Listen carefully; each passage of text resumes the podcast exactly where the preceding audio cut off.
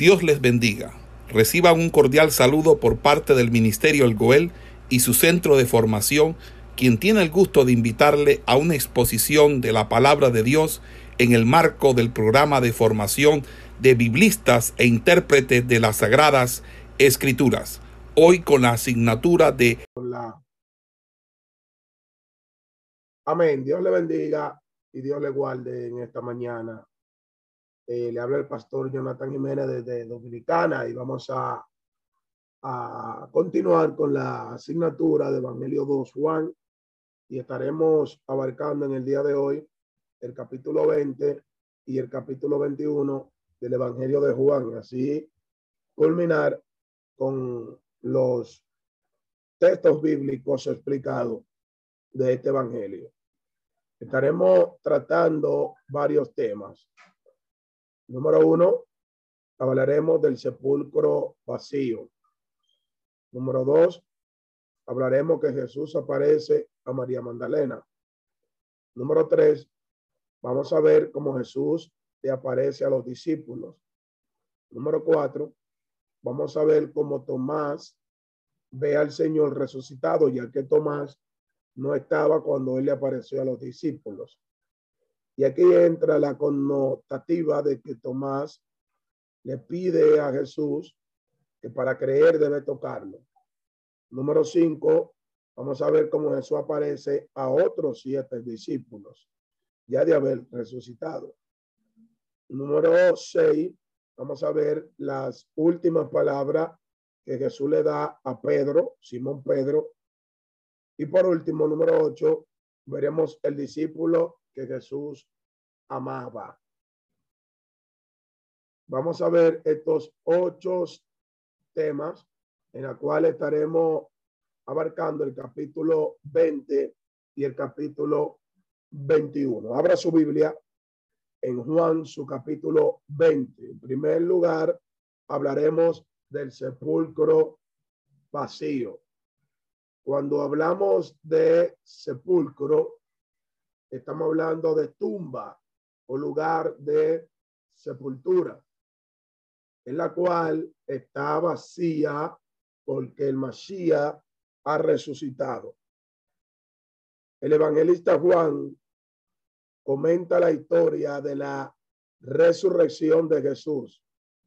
Y en primer lugar, desde el punto de vista de María Magdalena, ya que ella va hacia el sepulcro o el lugar donde lo habían sepultado.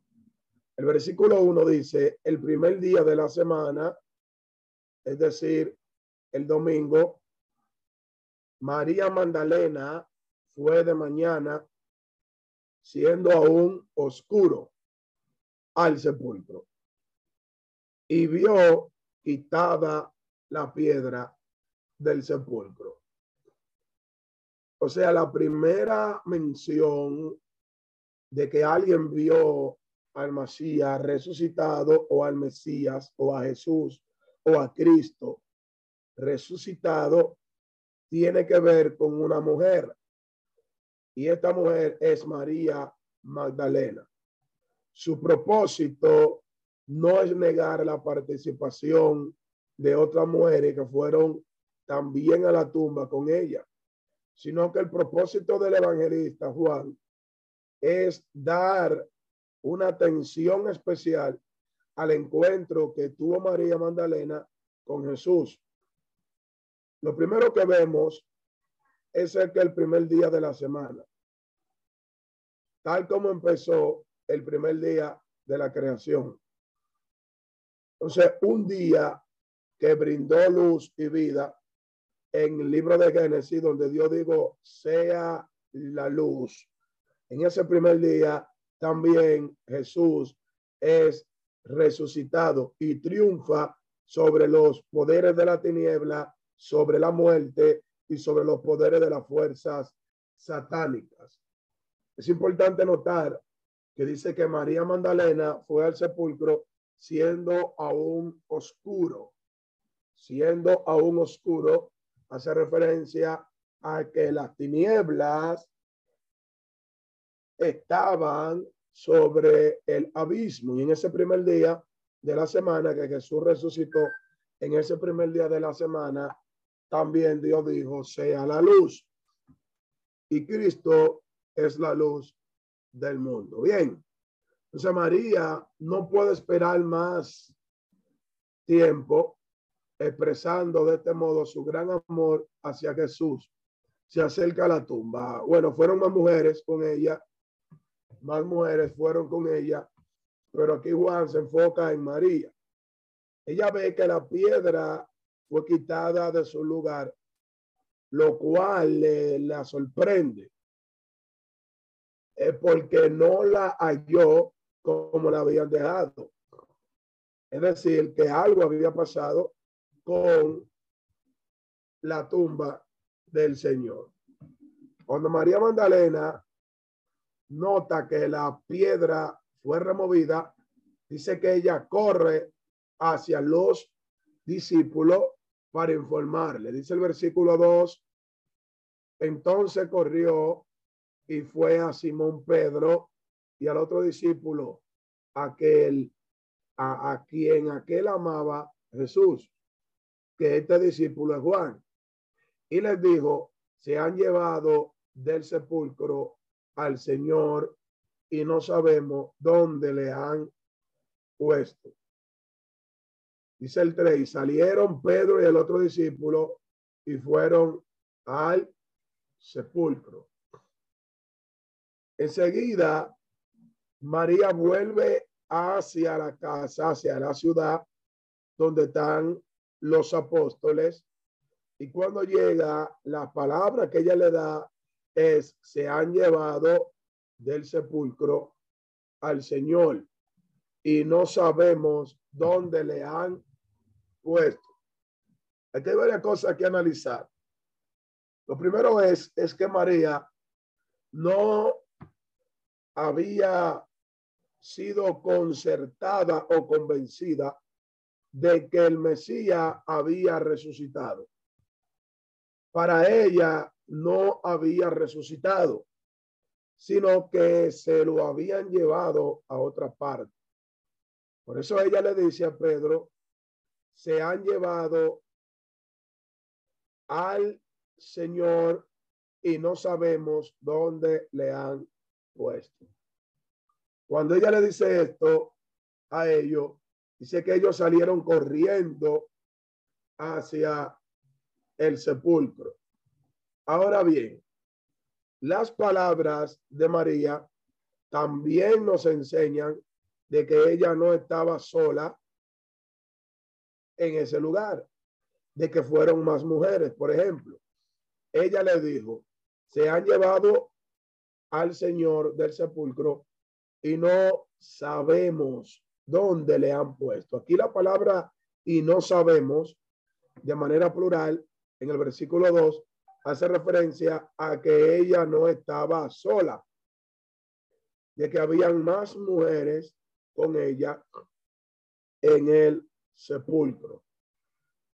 Ahora, esta noticia que María Magdalena le da a los apóstoles es suficiente para que ellos vayan personalmente a ver lo que ha ocurrido. Juan emplea varias veces la palabra correr, tanto para María como ahora para los discípulos que van para la tumba. Si leemos el versículo 2, dice que entonces corrió y fue a Simón y a Pedro. ¿Quién corrió? María. Ahora el versículo 4 dice, corrían los dos juntos, pero el otro discípulo corrió más a prisa que Pedro y llegó primero al sepulcro. Versículo 2, María Magdalena corre. Versículo 4, Pedro y Juan también corren. Aquí correr hace referencia a la impresión que ellos tienen. María corrió porque vio la tumba vacía y se lo dijo a los apóstoles. Pedro y Juan corren para ver la tumba vacía. que María le había informado. Cuando vemos alrededor de la tumba, encontramos personas que están nerviosas, pues la resurrección va mucho más allá de su esperanza. Ellos no estaban esperando que el Mesías resucitara, aunque Jesús se lo había dicho. Cuando el Mesías estaba enseñando, le había dicho que él iba a resucitar. Pero la impresión y la preocupación de ellos era que se habían llevado el cuerpo del Mesías. Dice el versículo 5. Y bajándose a mirar, vio los lienzos puestos allí, pero no entró. ¿Quién? Pedro, que llegó primero. Verso 6. Luego llegó Simón, Pedro, tras él, y entró en el sepulcro y vio los lienzos puestos allí. Bien, verso 7. Y el sudario que había estado sobre la cabeza de Jesús, no puesto con los lienzos, sino enrollado en un lugar aparte.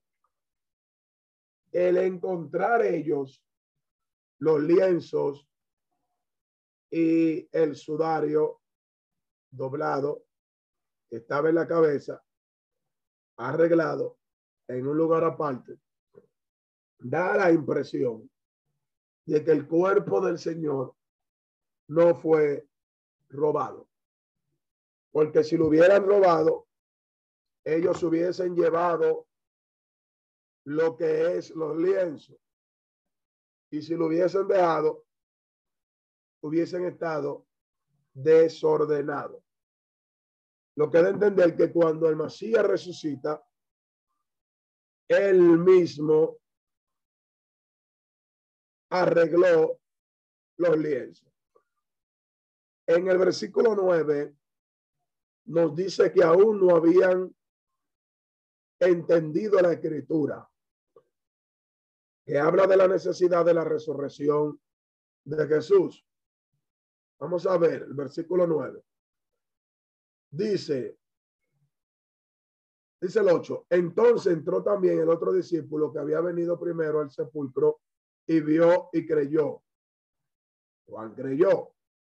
Luego de que Pedro entra, dice el 9, porque aún no habían entendido la escritura, porque era necesario que resucitase de los muertos. Cuando ellos entendieron de que Jesús había resucitado, cuando vieron los lienzos y ahí ellos entendieron la escritura. Ahora bien, sin la luz de la palabra, sin la luz de la escritura, siguen las dudas y la incertidumbre. Por eso es que la palabra debe ser para nosotros una lámpara que nos alumbra en medio de un camino de tiniebla y de oscuridad. Por eso Salmo 119, verso 105 dice, porque lámpara es a mis pies tu palabra y lumbrera a mi camino. Bien, entonces dice que ambos corrían y Juan llega antes que Pedro. Algunos creen que era porque Juan era más joven y corría más rápido. Ahora Juan llegó primero y echó una vista a la tumba, pero no entró. Ahora, cuando él ve afuera, ve los lienzos, pero nada más su mirada llega hasta ahí. Cuando Pedro llega, conforme al carácter de valentía, al carácter impulsivo, Pedro no le pregunta a Juan por qué no entra ni lo que vio, sino que él entró a la tumba y él hizo el descubrimiento que Juan no hizo. Y vio que los lienzos habían sido envueltos y estaban puestos en orden en un lugar. Además, el sudario que estaba en la cabeza lo vio en un lugar aparte. Cuando Cristo hace este descubrimiento, Juan también entra y aquí es donde ellos se dan cuenta de que el Mesías no fue robado, sino que él había resucitado. Bien, Entonces podemos traducir diciendo que Pedro comenzó a creer y cuando Pedro comenzó a creer es una fe principal o inicial en la base de lo que él miraba o observaba, pero que todavía no se basaba en la escritura. Ahora, luego ellos entendieron que Jesús resucitó porque él les decía que tenía que resucitar. Ahora el evangelista Juan no es como los otros evangelistas, sino que él hace hincapié en la única base firme de la fe y no es el orden en que estaba la ropa de Jesús, sino que dice la escritura.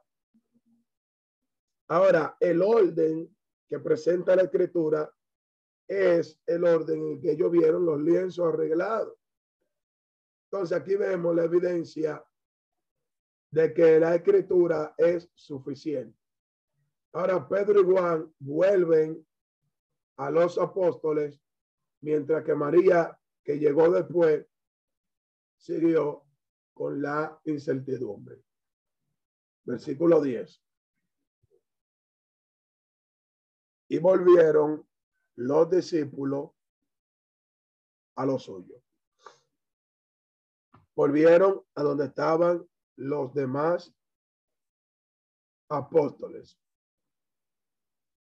Bien, del versículo 11 hasta el versículo 18, vamos a ver cómo Jesús se le aparece a María Magdalena.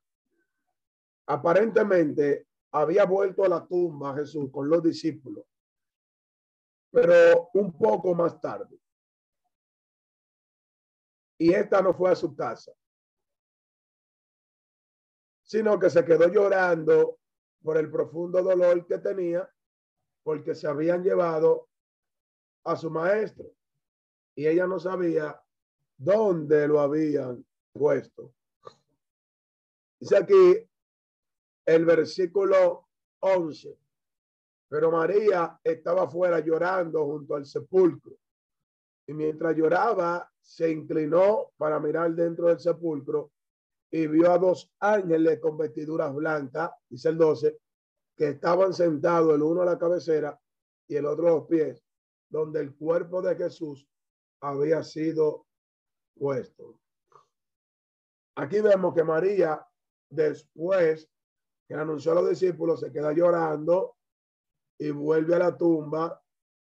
Y cuando ella vio la tumba abierta, ahora ella entra y vio a dos ángeles que tenían vestiduras blancas. Aquí vemos la intervención angelical en la tumba de Jesús. Pero ella no se dio cuenta de que eran seres angelicales. Ahora los ángeles estaban adentro en el lugar donde estaba el cuerpo de Jesús. Era evidente de que no se trataba de que el cuerpo lo habían robado, porque los ladrones no se quedan en el lugar donde han robado, sino que se van. Bueno, es importante aquí notar de que no fueron los ángeles que resucitaron al Mashiach, sino que él mismo se levantó al tercer día. Ahora, la simple presencia de ángeles en este lugar es una señal de que Jesús está vivo. Y estos ángeles se dirigen a María para saber por qué ella llora. Otro interrogante es que cuando Pedro y Juan entraron en el sepulcro, los ángeles no estaban ahí.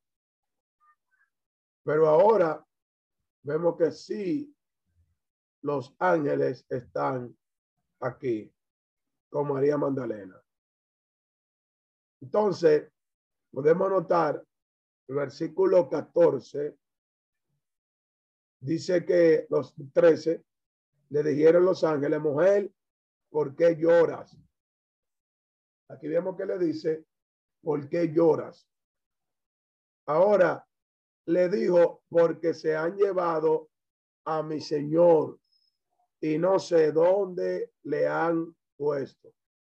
Si a los ángeles le preguntan que por qué ella lloraba y le dijo, porque se han llevado a mi Señor y no sé dónde le han puesto, ella todavía no está convencida de que Jesús había resucitado. Ella todavía cree de que se lo han robado, de que se lo habían robado el cuerpo. Ahora bien, ella desea poder saber eh, dónde estaba Jesús. Amén. Pero los ángeles le brindan una oportunidad a ella de responder esa pregunta porque ella quería saber dónde le habían puesto.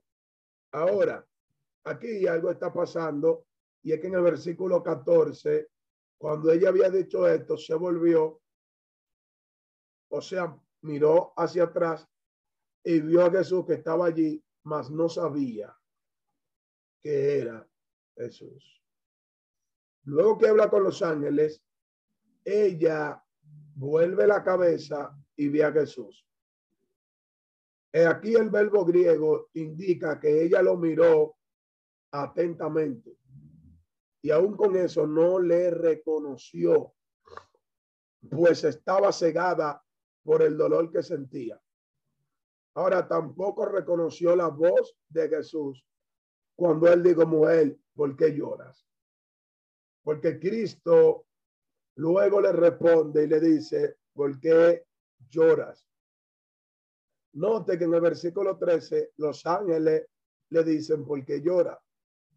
Ahora en el versículo 15, Jesús le dice a ella, ¿por qué lloras? ¿A quién buscas? Ella, pensando que era el hortelano, es decir, quien atiende el jardín o quien atiende el lugar donde está la tumba, le dijo, Señor, si tú lo has llevado, dime dónde lo has puesto y yo lo llevaré.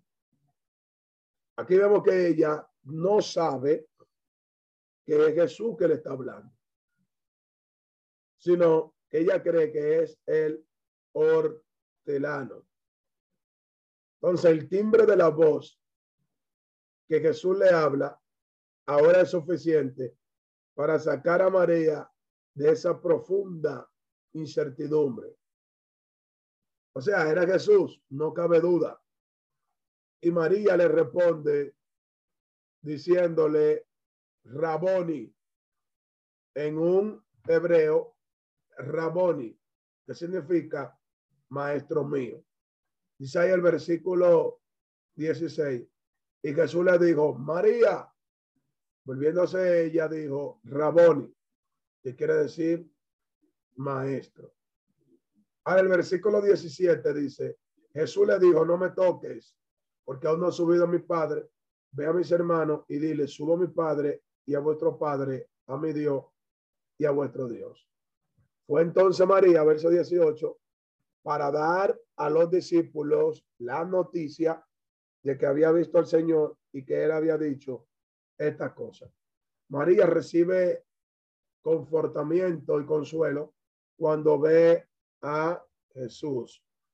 Y cuando ella ve a Jesús, ella quiere tocarlo, quiere tocarlo. Y Jesús prohíbe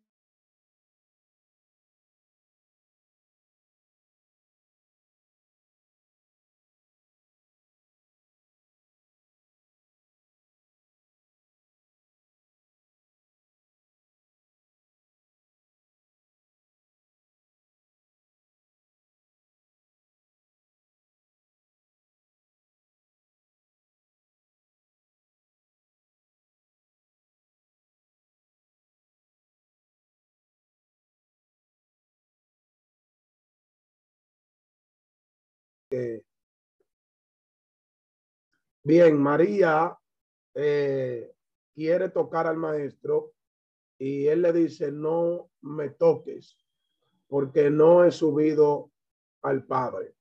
Bien, La expresión no me toques, eh, aquí prohibiéndole a María, pero sí se lo permite a Tomás. En el versículo 27, más adelante, ella, él le dice a Tomás, pon tu dedo aquí, tócame, ya que para Tomás es solo una prueba de la resurrección.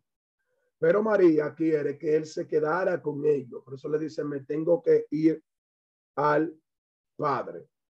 Continuando aquí con los versículos siguientes, versículo 17. Ahí es que Jesús dice, no me toque, sube el Padre. Verso 18 dice, fue entonces María Magdalena para dar a los discípulos las noticias de que había visto al Señor y de que él le había dicho esta cosa la primera en anunciar de que Jesús había resucitado fue una mujer, es decir, María. De este modo, que María, una mujer, fue la primera en anunciarlo. Entonces María vuelve a los discípulos, pero esta vez lo hace sin confusión, sin duda, sino que tuvo un encuentro real, lo vio, lo escuchó. Desde el versículo 19 hasta el 23, Jesús se le aparece a los apóstoles, a los discípulos. Dice el versículo 19, cuando llegó la noche de aquel mismo día, primer día de la semana, dice que estando la puerta cerrada, en un lugar donde los discípulos estaban reunidos por miedo a los judíos, vino Jesús y puesto en medio les digo, paz a vosotros. Recuerden que como ellos mataron a Cristo, también querían acabar con los que le seguían, es decir, con los discípulos. Dice que en ese primer día de la semana era de noche. Ahora Juan escribe para no judíos. Para los judíos la noche pertenece al día siguiente. Por eso que Juan dice aquel mismo día. Ese lugar por miedo de que también los judíos lo mataran a ellos. Por eso las puertas estaban cerrada. Ahora la resurrección de Jesús trae paz a los apóstoles y le trae luz en medio de una tiniebla que los arropaba. Cuando las puertas, sin embargo, están cerradas, no son una barrera para que él entre. Él no abrió las puertas. Él entró. Y cuando él entró, y apareció en medio de ellos, le dio un saludo a los discípulos y le dijo, paz a vosotros. Ahora, en la boca de Jesús y en la circunstancia del momento está la salutación y esta salutación o este saludo se transforma en algo más profundo, más allá que un simple saludo sino que Jesús vino a traer paz a los suyos. En una ocasión él dijo, mis pasos dejo, mis pasos doy. Le dijo, paz a vosotros. Si leemos el versículo 20, dice, cuando hubo dicho esto, le mostró las manos y el costado. Las manos porque tiene los hoyos de los clavos y el costado porque fue traspasado por la lanza. Y dice que los discípulos se regocijaron viendo al Señor. Bien, ahora aquí podemos notar que él le muestra la mano y le muestra el costado. Y dice que ellos se regocijaron. El cuerpo glorificado de Cristo sigue teniendo las señales de la muerte, lo que nos manifiesta el valor permanente de su sacrificio. A la vez, las señales del sacrificio muestran la nueva gloria de Jesús, que es el mismo Jesús que está aquí. aquel que sufrió la muerte es el mismo que está aquí porque tiene la misma marca en, las, en los clavos y que él venció. Ahora los discípulos creyeron en el Señor y se regocijaron viendo a su amado maestro. Entonces se dan cuenta de su triunfo y de que Jesús nuevamente está con ellos. Ahora, como María, también ellos deben aprender que la estadía de Jesús es temporal en la tierra. Es decir, que él estaba ahí, pero se iba de nuevo. Luego, cuando ellos lo vieron, dice el versículo 21, entonces Jesús le dijo otra vez, pasa a vosotros. De nuevo le da el saludo y le dice, como me envía el Padre, así también yo os envío. Y dice que habiendo dicho esto, sopló y le dijo, recibí el Espíritu Santo. Dice el 23, y a quienes remitieren los pecados, les son remitidos y a quienes se los retuvieres, les son retenidos. Aquí vemos que Jesús le dice a ellos que reciban el Espíritu Santo y a quienes ellos le perdonen el pecado, les serán perdonados y a quienes se lo remitan, les serán remitidos. O sea, aquí vemos la autorización que Jesús le da a ellos para abrirle las puertas de la salvación a lo que ellos le predicaran.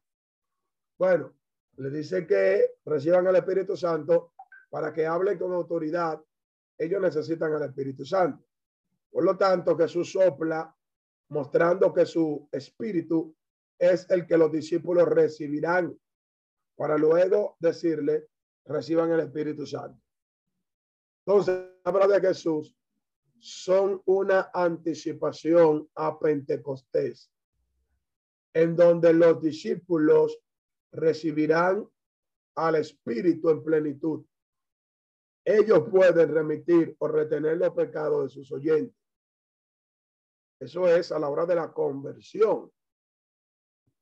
Entonces la autoridad no es la de ellos, sino que la autoridad es de la palabra del Espíritu Santo en ellos.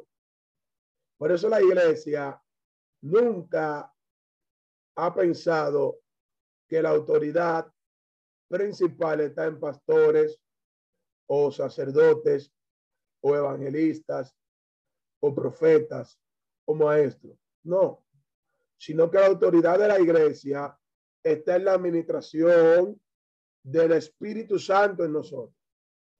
Y que el Espíritu Santo es el que nos guía y el Espíritu Santo es el que habla a través de nosotros. Por eso debemos tener una sujeción al Espíritu Santo de Dios. Él es el que habla, Él es el que dirige, Él es el que nos guía.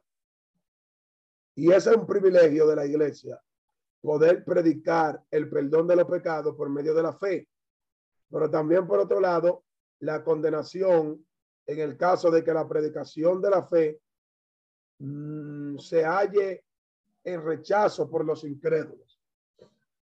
De manera que debemos predicar el amor, la fe, el arrepentimiento, pero también en los juicios de Dios del versículo 24 hasta el 31, aquí vamos a ver que Tomás se le ve al Señor y Tomás se atreve a decir que no va a creer hasta que no toque al maestro. Bueno, Tomás, que también era llamado Dídimo, no estaba con los apóstoles cuando el Mesías se apareció, sino que le dijo, a los discípulos que si él no ve la mano con la señal de los clavos y no mete su dedo en el lugar y metiere su mano en el costado, no va a creer. Verso 24. Pero Tomás, uno de los doce, llamado Didimo, no estaba con ellos cuando Jesús vino. Verso 25. Le dijeron pues los otros discípulos, al Señor hemos visto. Él les dijo, si no viera en sus manos la señal de los clavos y metiere mi dedo en el lugar de los clavos y metiere mi mano en su costado, no creeré. Aquí vemos que él mismo dice que si no metiere las manos, no iba a creer. Bueno, ocho días después, estaban otra vez sus discípulos dentro y con ellos estaba Tomás. Pero llegó Jesús, estando la puerta cerrada, y se puso en medio de ellos y les dijo, paz a vosotros. O sea, Cristo aparece de nuevo, pero ahora estando Tomás.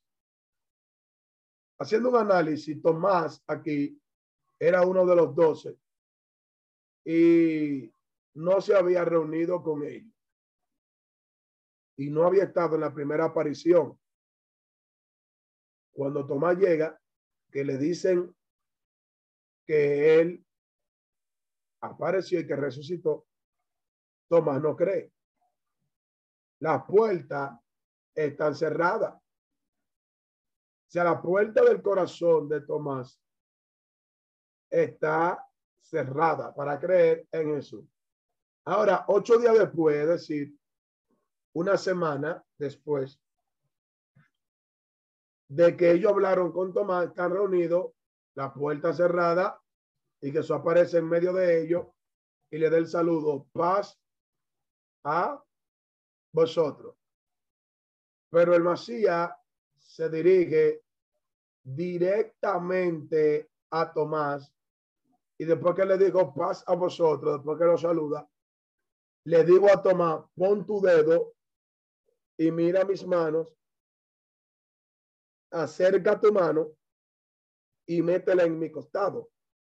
Y no seas incrédulo, sino creyente. Aquí vemos, amado, que Tomás fue confrontado por lo que él había dicho delante de los apóstoles. Ahora, ¿de qué manera Cristo se da cuenta de que Tomás pidió estos requisitos? Bueno, él es omnisciente. Recuerden que él es Dios y él está resucitado ya en un cuerpo glorificado y no tiene necesidad de que nadie le cuente nada. Él es Dios, lo sabe todo. Ahora, aquí Juan une la reprensión de Jesús para tomar, la presenta. Los otros evangelistas no hablan de eso, solo Juan. Y le dice que tenía que creer sin ver, que es el tema central de este evangelio. El tema central del evangelio de Juan es que crean sin ver. Le dijo, eres incrédulo, sé creyente. Verso 28. Entonces Tomás respondió y dijo, Señor mío y Dios mío. Y dice el 29, Jesús le dijo, ¿por qué me has visto? Tomás, creíste. Bienaventurado lo que no vieron y creyeron.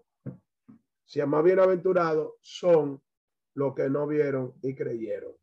En este caso nosotros somos más que bienaventurados porque no vemos a Jesús resucitado, pero creemos. En cambio, Tomás dijo que él tenía que entrar los dedos en los hoyos de los clavos. Ahora, en el versículo 30 y 31, Juan nos revela el primer objetivo de este evangelio y es para que creamos en Jesús. Dice el 30. Hizo además Jesús muchas otras señales en presencia de sus discípulos, las cuales no están escritas en este libro, pero estas se han escrito para que creáis. O sea que es para que crean. Dice que este están escritos para que creáis que Jesús es el Cristo, el Hijo de Dios. Bien, las que tenemos están escritas para que creamos. Entonces, aquí podemos notar la intervención de Jesús y Tomás. Nos revelan el primer propósito de este evangelio. Ahora, vemos que el evangelista Juan en estos versículos destaca con gran énfasis y con gran propósito todos los relatos que él había contado. Por eso dice, y estas señales o todas estas señales se escribieron para que creamos que Jesús es el Hijo de Dios. Todas estas señales se escribieron para que creamos que Jesús es el Hijo de Dios. La siguiente parte de la enseñanza ya se encuentra en el capítulo 21. Aquí pasamos al capítulo 21 y vemos que desde el versículo 1 hasta el 14 Jesús se le aparece a siete discípulos. Desde el versículo 1 hasta el 14 Jesús se le aparece a siete discípulos. Dice el versículo 1. Después de esto, Jesús se manifestó otra vez a sus discípulos junto al mar de Tiberia y se manifestó de esta manera. Aquí. Ahora Cristo se aparece en el mar de Tiberia y se apareció de la siguiente manera. Bueno, el mar de Tiberia es conocido también como el mar de Galilea.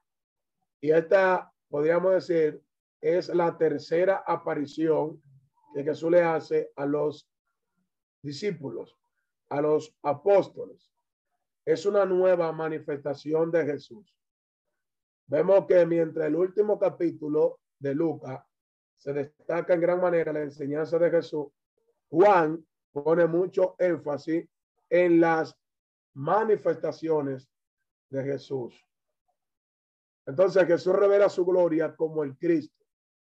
Es curioso que el rol que juega Pedro en este capítulo, además de recibir perdón, es el establecimiento de su ministerio como pastor para que apaciente sus ovejas.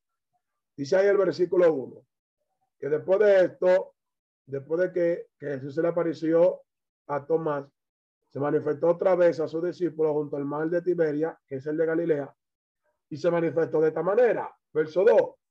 Estaban juntos Pedro y Tomás, llamado Dídimo, estaba Natanael, los hijos de Zebedeo y otros dos, que por todos son siete discípulos.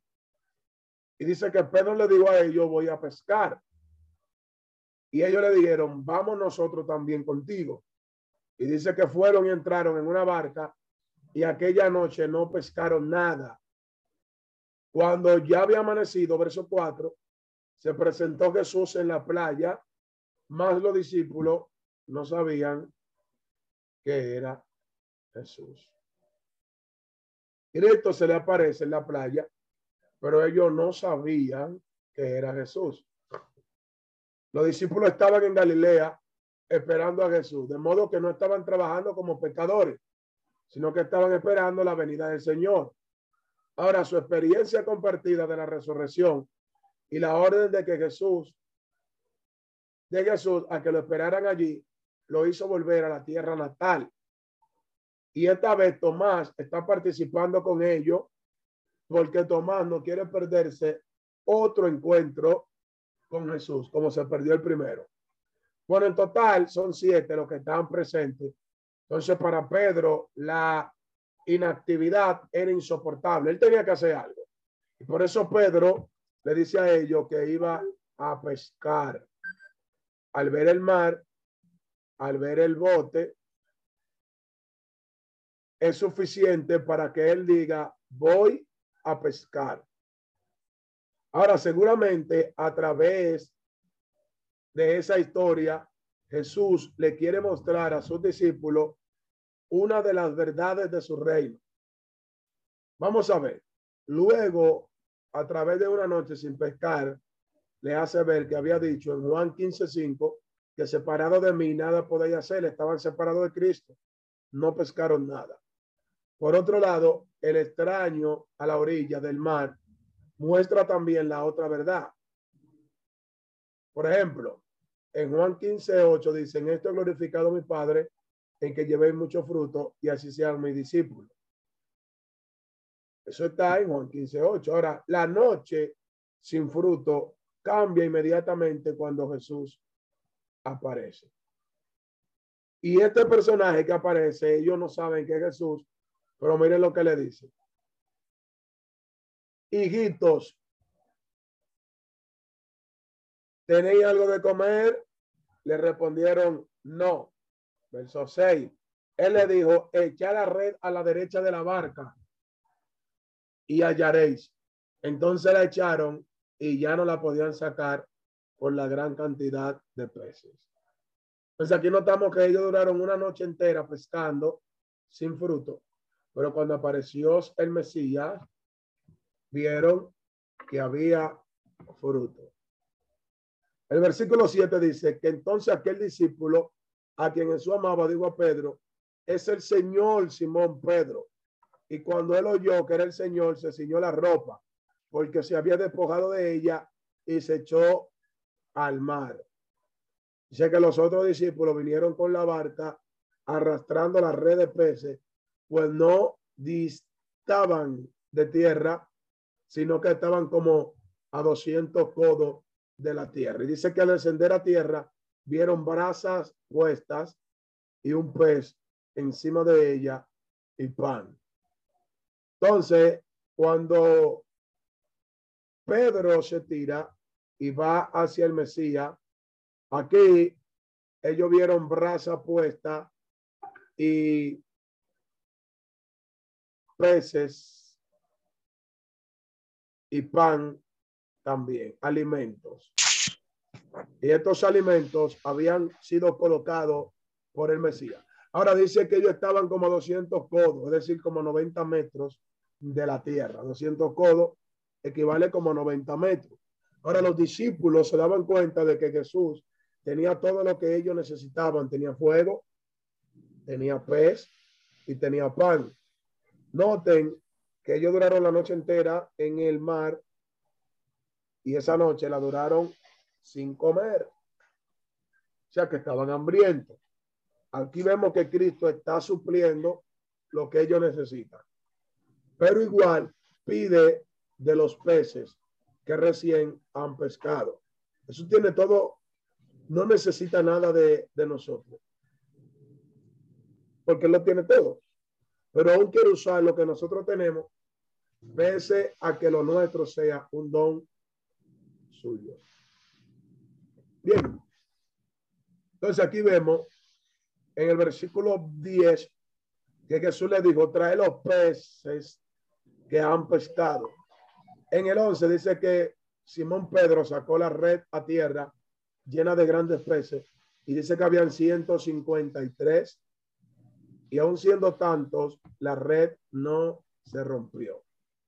Aquí vemos el número de peces que habían, eran 100 53. La cantidad de peces que habían. Estas redes no eran para tener esta cantidad de peces. Y aparte de que eran 153, dice que eran 153 peces grandes, porque eran grandes los peces que habían pescado. Y aparte de eso, dice que la red no se rompió porque Dios estaba en el asunto. Versículo 2. Les dijo Jesús, venid y comed. Y dice que ninguno de los discípulos se atrevía a preguntarle, ¿tú quién eres? Sabiendo que era el Señor. Ahora vino pues Jesús y tomó el pan y les dio, y asimismo del pescado. Y esta era ya la tercera vez que Jesús se manifestaba a sus discípulos después que había resucitado de los muertos. Entonces, vemos que Jesús se manifestó en gran manera a ellos. Aquí hay varios simbolismos, porque la cantidad de peces representa aquí los tres mil que se van a convertir cuando Pedro le predicara y los cinco mil que se van a convertir con el segundo mensaje de Pedro. Entonces aquí tenemos un simbolismo muy importante. Que la red no se rompiera también presenta que las almas van a estar bien localizadas o seguras con o de la manera que se va a buscar las armas. No se va a romper. O sea, las herramientas para sacar los peces no se rompía. Las herramientas para buscar las armas van a estar seguras. Bien, ahora vemos que del versículo 15 al 19 vamos a ver la conversación de Pedro y Jesús. Y la palabra que Jesús le da a Pedro. Cuando terminaron de comer, finalizan la comida, fue a la vez el inicio de una conversación entre Jesús y Pedro en presencia de los demás. Recuerden que Pedro había negado a Cristo tres veces. Ahora aquí, Cristo le pregunta tres veces que si lo ama. Versículo 15. Cuando hubieron comido, Jesús dijo a Pedro, Simón, hijo de Jonás, ¿me amas más que todos estos? Le respondió, sí, Señor, tú sabes que te amo. Le dijo, apacienta mi cordero. Versículo 16. Volvió a decir la segunda vez, Simón, hijo de Jonás, ¿me amas? Pedro le respondió, sí, Señor, tú sabes que te amo. Y le dijo, pastorea mis ovejas. Aquí vemos el llamado que Dios le está haciendo a Pedro. Dice el 17. Le dijo la tercera vez, Simón, hijo de Jonás, ¿me amas? Dice que Pedro se entristeció de que le dijese la tercera vez, me ama. Y le respondió, Señor, tú lo sabes todo. Tú sabes que te amo. Jesús le dijo, apacienta mis ovejas. Aquí vemos que tres veces le pregunta Jesús, porque tres veces lo había negado. Como tres veces lo negó, necesitaba una rehabilitación pública delante de los demás.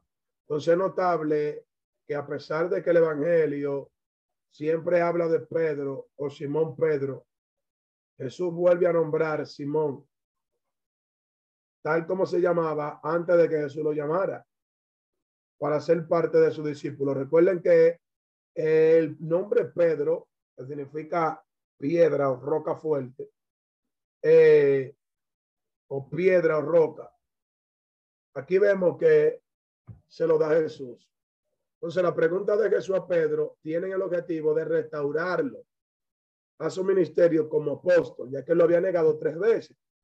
Le pregunta tres veces si lo ama, él lo negó tres veces.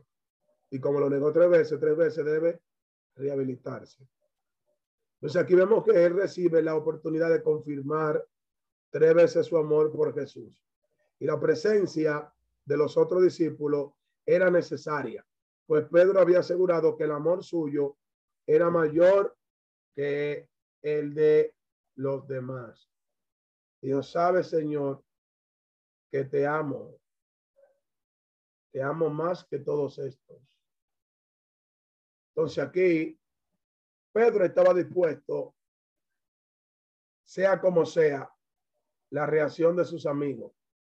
Él estaba dispuesto a morir por Jesús. Mateo 26, 33, Juan 13, 37, Jesús lo expresó. Ahora, por eso Jesús le hace la pregunta y le dice, Simón, hijo de Jonás, ¿me ama más que estos? Sí, eso, eso lo vemos en el versículo 15. Jesús le dice, ¿me amas más que estos? ¿Cuáles eran estos? Los discípulos. Porque él había dicho, te amo más que estos. Y si es necesario ir contigo, hasta la muerte iré. Ahora Pedro le da la respuesta recorriendo el conocimiento de que Jesús tiende de su amor. Pero esta vez no considera, no se considera por encima de los demás. Ahora no le dice que lo ama más que todo esto, sino que simplemente le dice que lo amaba. Entonces Jesús acepta la confirmación de Pedro, confiándole el cuidado de sus corderos y sus ovejas. Ahora, este es un privilegio muy alto, pues son los corderos y ovejas de Jesús, a quienes él le entregaría. Y recuerden que él puso su vida por sus ovejas. Juan capítulo 10, versículo 15. Apacentar y pastorear tienen lugar a través de la predicación, la oración, la exhortación y sobre todo a través de ser buenos ejemplos. Repito, apacentar y pastorear tiene lugar a través de la predicación, número uno. Número dos, la oración. Número tres, la exhortación. Y sobre todo a través de ser buenos ejemplos de amor y humildad para las ovejas. Después de Jesús confirmar dos veces o tres veces el ministerio de Pedro, aquí vemos que los demás entendieron que él era el líder entre ellos. Luego el versículo 18 le dice, de cierto, de cierto te digo, cuando era más joven te ceñías e ibas a donde quería, mas cuando ya sea viejo, extenderá tus manos y te ceñirá otro y te llevará donde no quieras. Dijo, esto digo, dando a entender con qué muerte había de glorificar a Dios. Y dicho esto, añadió, sígueme. Vemos aquí que él le dice a Pedro que él ya no se ciñe, sino que otro lo va a ceñir. O sea que llegaría el momento en que otros dispondrán de seguir el llamado. Entonces, las palabras de Jesús son una descripción de la forma en que Pedro moriría por causa del Señor, que otros llevarían a la muerte. Y esta muerte no vendría de inmediato, sino cuando Pedro sea viejo. Según se cree, Pedro murió crucificado. Y cuando le iban a crucificar, Pedro dijo, crucifíqueme con la cabeza para abajo, porque no soy digno de morir como mi maestro.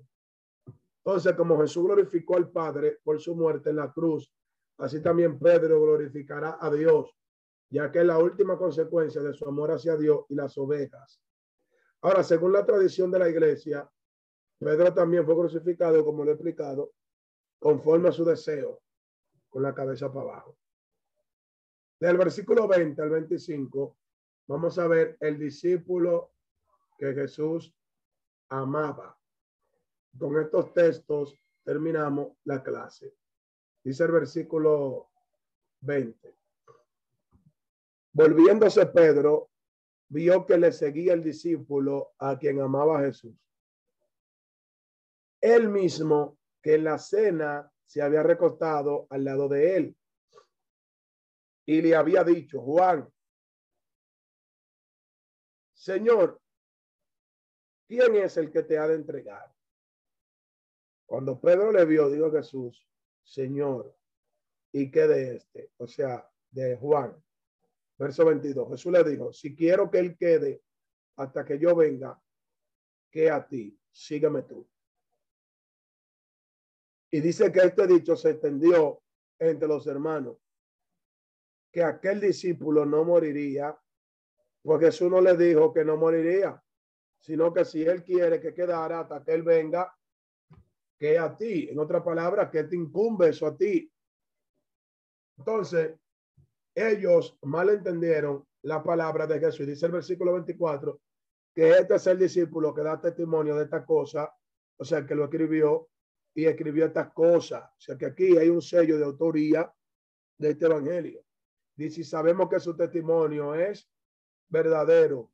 Y hay también, dice ahí, otra muchas cosas que Jesús hizo las cuales si se escribieran una por una, dice ahí, pienso que ni, ni aún en el mundo cabrían los libros que se habrían de escribir. Amén. Dios le bendiga y Dios le guarde. Hemos terminado la clase por el día de hoy. Eh, me gustaría que si tienen alguna pregunta o algo que decir, pueden abrir su micrófono y, y hacer la pregunta o aportar. Dios le bendiga y Dios le guarde.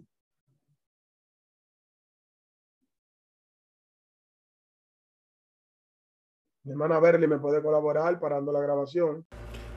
Esperamos que este estudio haya sido de bendición para su vida y ministerio. A Dios sea la gloria. Este es el Ministerio El Goel vidas transformadas para cumplir el propósito de Dios.